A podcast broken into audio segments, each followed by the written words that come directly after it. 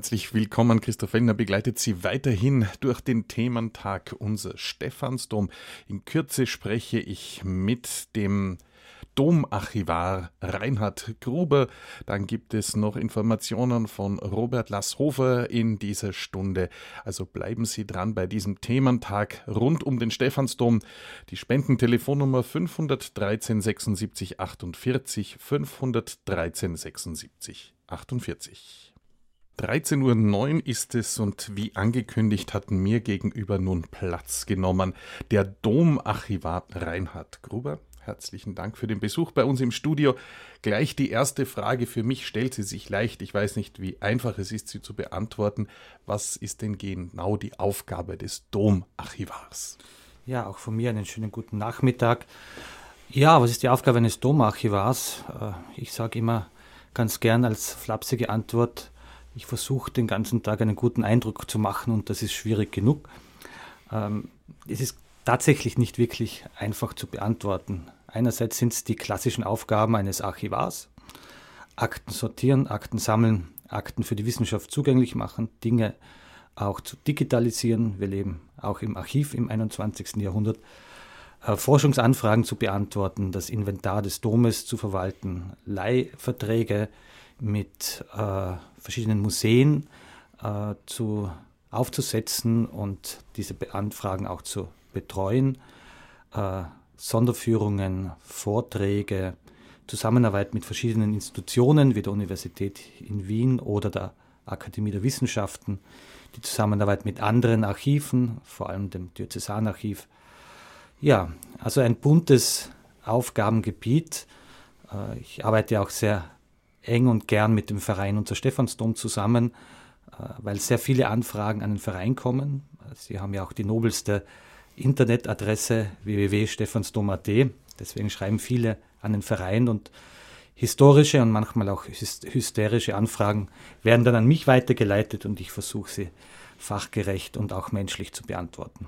Das heißt, dieses Archiv, das behandelt jetzt wirklich den Stephansdom, hat nichts mit dem Diözesanarchiv zu tun, äh, das ist rein der Dom. Seit wann gibt es denn dieses Archiv? Diese Frage ist jetzt äh, sehr komplex und auch so zu beantworten. Das Domarchiv äh, gibt es in dieser Art erst seit äh, dem Jahr 2000, also seit 23 Jahren. Es wurde wieder gegründet, auch zur Entlastung des Diözesanarchivs. Die Bestände bei mir haben mit der Diözese tatsächlich nichts zu tun, sind rein, betreffen rein den Dom, betreffen das Kirchenmeisteramt, die Verwaltung, betreffen die Pfarre und die Seelsorger der Pfarre, die Gemeinschaft der Kurpriester, eine der ältesten bis heute existierenden Weltpriestergemeinschaften, äh, betreffen auch den Bestand äh, Zerstörung und Wiederaufbau 1945 bis 1952, Inventare und dergleichen, betreffen insofern aber auch das Diözesanarchiv, da die Bestände des Diözesanarchivs vor der Gründung der Diözese 1469 den Dom betreffen. Also die Bestände, die dort verwahrt sind, die älter sind als 1469, äh, betreffen den Stephansdom als Kirche, als Pfarrkirche, beziehungsweise ab 1365 auch als Kollegiatkirche, also die Gründung des heutigen Domkapitels. Streng genommen gehört dieser Bestand also auch zum Domarchiv, wird aber im Diözesanarchiv verwahrt, auch aus Platzgründen und auch aus Personalgründen, denn das Domarchiv am Stephansplatz 3 ist ein Ein-Mann-Unternehmen. Ich muss auch nicht gendern, es ist tatsächlich nur ein Mann. Und der steht mir gegenüber. Genau, der ist es. ähm, es ist ein Ein-Mann-Unternehmen. Stephansplatz 3 ist es ähm, äh, äh, platziert. Aber wie groß ist denn das Archiv? Und ist das ja. an einem Ort oder sind das mehrere Orte? Genau, also äh, das Archiv ist Stephansplatz 3 im ersten Stock, ist mein, mein Büro und auch ein Forscherraum. Im ersten Stock auch äh, das wertvolle Matrikenarchiv der Dompfarre. Wir feiern heuer 500 Jahre Sterbebuch 1523. Dieses Totenbuch ist das älteste Österreichs. Wir sind dann somit auch das älteste Standesamt Österreichs, wenn ich so sagen darf.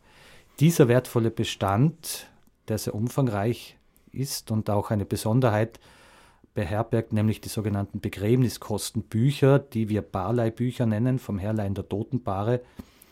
Dieser Bestand ist komplett digitalisiert und über das Internet frei zugänglich, was eine ganz große Entlastung auch des Archivs ist, denn bis zur Digitalisierung vor zehn Jahren war, waren die genealogischen Anfragen äh, eigentlich das Intensivste, was mich beschäftigt hat und äh, hat zwei Drittel auch der Zeit in Anspruch genommen. Das ist jetzt also dank der Digitalisierung und des Internets sozusagen erledigt.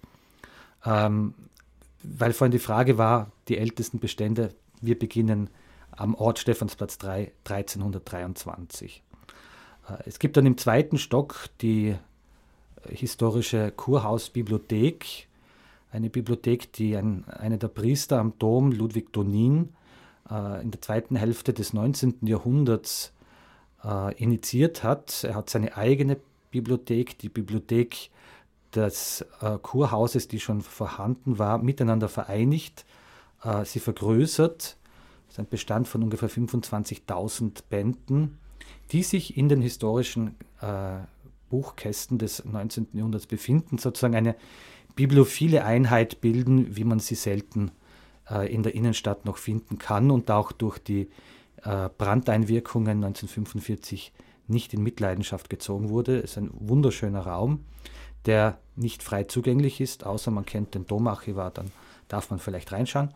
Äh, und dort befindet sich auch noch ein Archivspeicher, in dem die Archivalien des Kirchenmeisteramtes, die Kirchenmeisteramtsrechnungsbücher äh, untergebracht sind, sowie die Kurakten. Das Archiv bezieht sich jetzt rein auf ähm, Dokumente, auf Bücher, auf äh, also Papier oder gibt es auch quasi festes, großes Inventar? Eine alte Glocke ist, fällt die auch in das Archiv? Also es gibt, es gibt in jedem Archiv Kuriositäten und Zimelien. Ähm, es ist ein Teil der Reliquiensammlung im Domarchiv aufbewahrt. Ähm, es gibt neben den Urkunden auch äh, Zeitungsausschnitte, es gibt eine Handbibliothek natürlich, es gibt Stiche, Stiche des Domes, äh, aber auch von Persönlichkeiten, äh, Domprediger, äh, Domherren, aber auch von Bischöfen, Päpsten. Ähm, es gibt äh, eine Fotosammlung und es gibt eine sehr umfangreiche Ansichtskartensammlung. Das äh, vom Außenansichten, aber auch Innenansichten, vor allem interessant natürlich jene Aufnahmen, die vor dem Brand 1945 gemacht wurden und damit auch einen Zustand des Domes dokumentieren, der so leider nicht mehr gegeben ist. Wächst das Archiv auch weiter oder sind Sie historische Bestandswahrer? Ähm, beides. Also es gibt den historischen Bestand, der sukzessive aufgearbeitet wird, gerade derzeit sehr intensiv mit der Akademie der Wissenschaften, Bereich Dommusik betreffend und auch Zeremonien am Dom. Äh, es ist aber auch ein, ein wachsendes Archiv, denn das aktuelle Pfarrarchiv wird natürlich dort verwahrt und das aktuelle Archiv des Domkapitels. Also seit 1990 die Kapitelakten bzw. auch Protokolle werden im Domarchiv aufbewahrt. Und eine Besonderheit im Archiv ist der sogenannte Syllabus. Das ist ein Verzeichnis aller Domherren seit 1365 und jeder neu ernannte Domherr von St. Stephan muss einmal in seiner Amtszeit, nämlich zu Beginn, in das Domarchiv pilgern und sich in dieses dicke Buch eintragen. Also das wächst auch.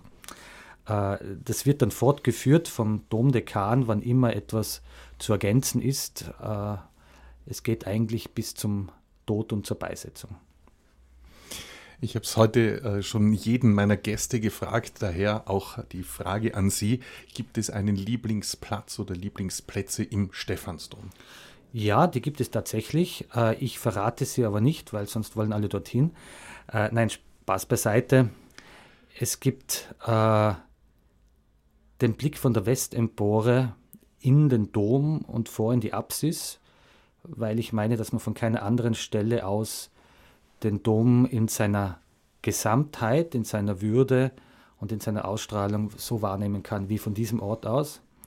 Und das ist genau der gegenüber äh, äh, Ort, nämlich vom alten barocken Hochaltar der Blick nach Westen, wo die ganze barocke Einrichtung, die ganzen Altäre hinter den mächtigen Domsäulen verschwinden und man eigentlich ein gotisches Langhaus vor sich hat und eine Ahnung bekommt, wie der Dom im Mittelalter ausgesehen hat.